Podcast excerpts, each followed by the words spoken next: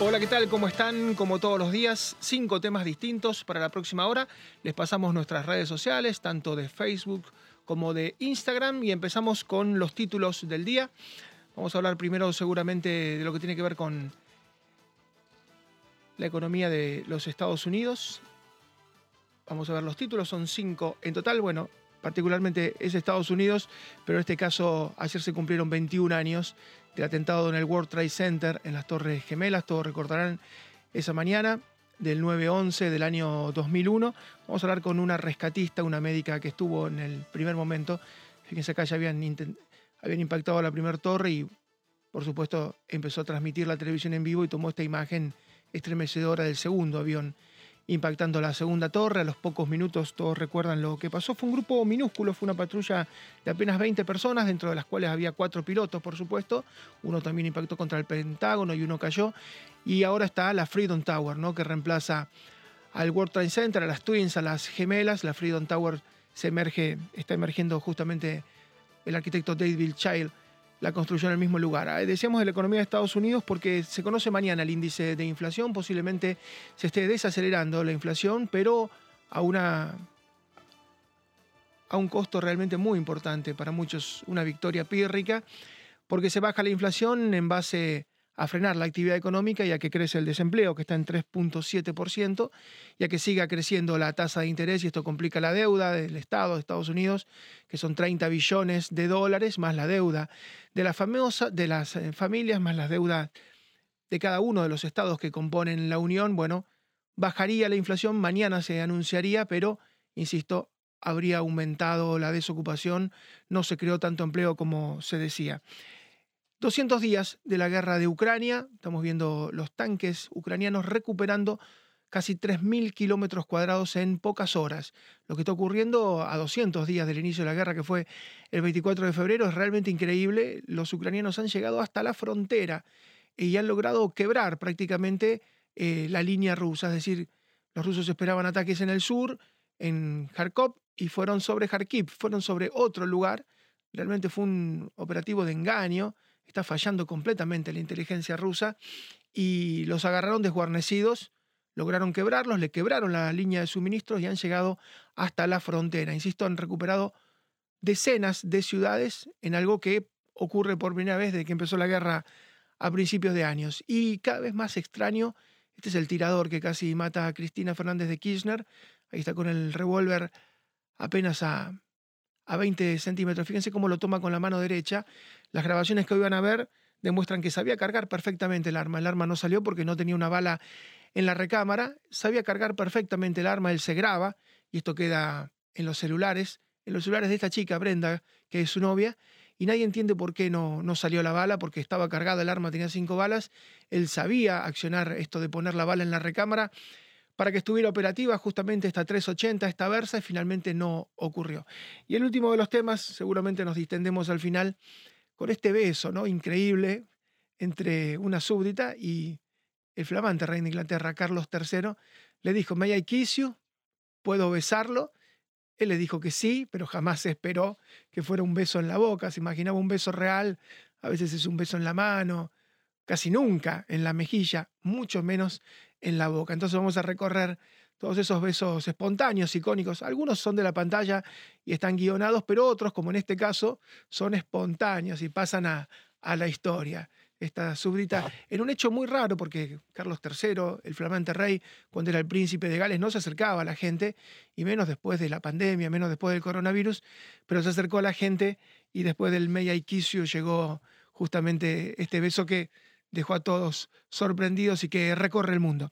Vamos a empezar, como prometíamos, con la economía de Estados Unidos y vamos a hablar con un muy prestigioso economista del Cono Sur, Agustín Echevarne. Hola Agustín, ¿cómo te va? Buen día, ¿cómo están ustedes? Muy bien. Bien, Agustín, decíamos en los títulos que seguramente mañana se conoce la tasa de inflación de Norteamérica, posiblemente siga bajando la inflación, pero a un costo bastante alto, ¿no? no digo congelar la economía, pero sí de alguna manera enfriarla. Bueno, digamos, son las consecuencias de, varios años de desajustes en la economía de Estados Unidos y de Europa, que, se suman ahora al, problema de la guerra, que obviamente genera una presión adicional en lo que es alimentos y energía. Con lo cual, eh, lo que se viene para adelante, me parece, va a ser todavía bastante más traumático de lo que estamos viendo hoy en día. Yo creo que, que efectivamente Estados Unidos puede entrar en recesión, y, también, más seguramente Europa va a entrar en recesión y también China tiene problemas sustanciales. Entonces, eh, es como que sincronizada el mundo, sincronizadamente el mundo está entrando en recesión. Pero, ¿cuáles son las causas? Las causas son los desajustes previos. No es solo, la, no solo la, la, la, guerra de Ucrania, sino los desajustes monetarios en los propios Estados Unidos y Europa. Y la Reserva Federal está claramente, como dice Estados Unidos, behind the curve, está corriendo a la inflación desde atrás. Y no hay casos en la historia que una vez que se desata la inflación, lográs bajarla sin tener tasas de interés reales positivas. Y Estados Unidos está lejísimos de tener eh, tasas de interés reales positivas. Con lo cual lo que puede ocurrir, eh, lamentablemente, es que frente a una pequeña baja de, los precios, eh, ralente en algún momento el aumento de las tasas y que no sea suficiente. las tasas tienen que llegar a 3,8 para fin de año. Probablemente la Reserva Federal va a cumplir esa meta. Pero si a partir de ahí la economía entra levemente en recesión, puede ser que se frenen o que y que digan que no suban más. Y que tal vez la inflación entonces no baje lo que están esperando. Por eso tiene una situación harto compleja, donde no hay salidas fáciles y la salida que debería, en mi juicio, hacer la Reserva Federal es dura y es más bien a la Paul Volcker. Si ustedes se acuerdan eh, lo que fue antes de Paul Volcker, durante la década de los 70, estaba Burns. Y Burns hacía una política muy suave monetaria, pero que desembocó en tasas de inflación mucho más altas. Hablamos de tasas de inflación de dos dígitos, como, como tienen algunos países en Europa actualmente.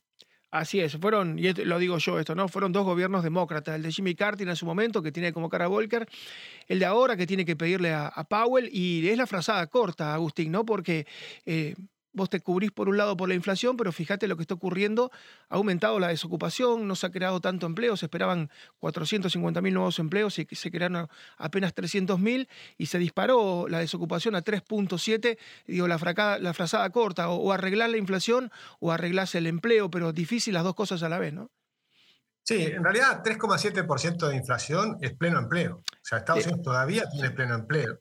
La pregunta es lo que va a pasar hacia adelante. Si te estás pensando hacia adelante, sí creo que va a ocurrir eso, que en algún momento puede empezar a subir el empleo a tasas más significativas. Todavía 3,7% está cerca del pleno empleo. De hecho, Estados Unidos lo que está teniendo en muchas, en muchas todavía en muchos lugares es inflación de salarios. O sea, ya no es solamente, y la inflación de salarios se da por escasez de, de, de, empleos, o sea, gente que está buscando empleados y no logra hacerlos y por eso aumenta los salarios. Entonces ahí tenés un factor complejo, porque la fotografía todavía es muy buena. La película es un poco lo que decís vos, qué es lo que se viene. Cuando entre, tal vez Europa, Europa seguro va a entrar en recesión y Estados Unidos empieza a ralentizarse, ahí sí va a empezar posiblemente a subir nuevamente la tasa de desempleo. Y la última, Agustín, se habla de 11 millones de puestos vacantes que necesita Estados Unidos, pero son puestos en general calificados y está recibiendo una inmigración que no viene con esa calificación y se le está haciendo difícil conseguir eh, empleos que van de la mitad del salario para arriba. Hay puestos disponibles, pero aparentemente no hay gente capacitada exactamente para esos puestos.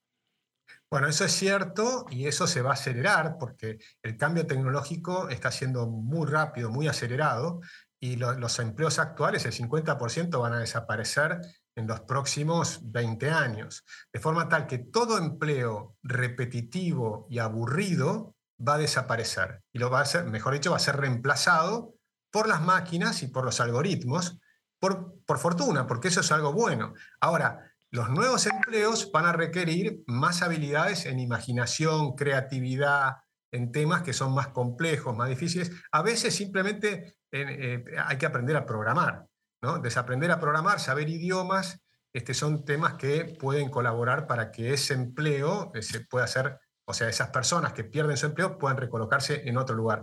Requiere una idea básica que tenemos que tener todos, que es eh, el, el aprendizaje perpetuo. O sea, permanentemente podemos aprender cosas nuevas. Y en este mundo que está cambiando muy rápido, hay que tener esa flexibilidad mental de aprender cosas nuevas. No carreras de seis años, sino temas que a veces son seis meses de aprender una técnica o seis meses de aprender algo nuevo que te permite eh, encontrar un empleo. Así es, y mm, te cierro diciendo que pasa hasta en el periodismo. Vos sabés que los, los algoritmos, bueno, las máquinas toman lo que llaman las W question, ¿no? El when, what, where, why, em, who, y las contesta y hace crónicas y se prescinde de los periodistas porque, bueno, las hacen muy rápido y las hacen muy bien. Así que quien piense que está al margen de este cambio tecnológico no se imagina hasta qué punto la, inteligencia artificial no, nos va a impactar. Un gran abrazo, Agustín, como siempre. Muchas gracias. ¿eh? Un gran abrazo, un gustazo. Gracias. Agustín Echevarni, economista muy prestigioso, muy conocido en el Cono Sur y, insisto, mañana se conoce la inflación, muy posiblemente el gobierno federal, la Casa Blanca festeje, pero es una victoria pírrica, es bajar la inflación a costa de enfriar la economía, a costa de ralentizar el crecimiento y a costa en el futuro muy cercano de un mayor nivel de desocupación. Una pausa muy breve, un minuto, ya regresamos.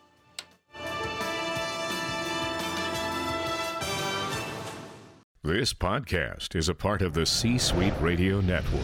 For more top business podcasts, visit c-suiteradio.com.